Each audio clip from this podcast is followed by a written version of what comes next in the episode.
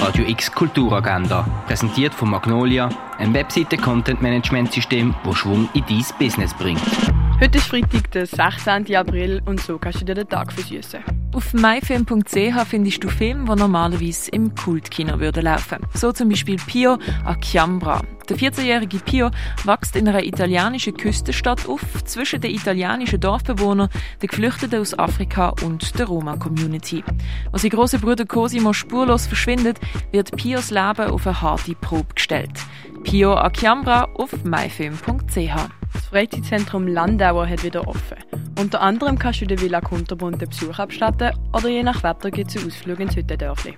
Röne-Sound gibt es auf röne.fm. Zum Beispiel heute mit DJ Pat und Ben mit 70s und 80s Garage New Wave Punk. Das Kunstmuseum Basel gibt eine Zoom-Führung mit dem Fokus Malerinnen, Modelle, Musen.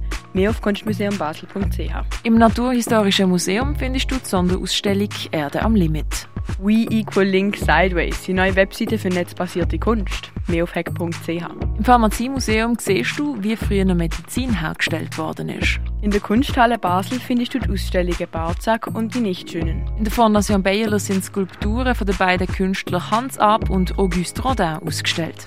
In der Messe Basel siehst du die Banksy Exhibition Building Castles in the Sky. Und das Kunsthaus Baseland zeigt dir mit Nachleuchten, Nachglühen diverse Videoinstallationen.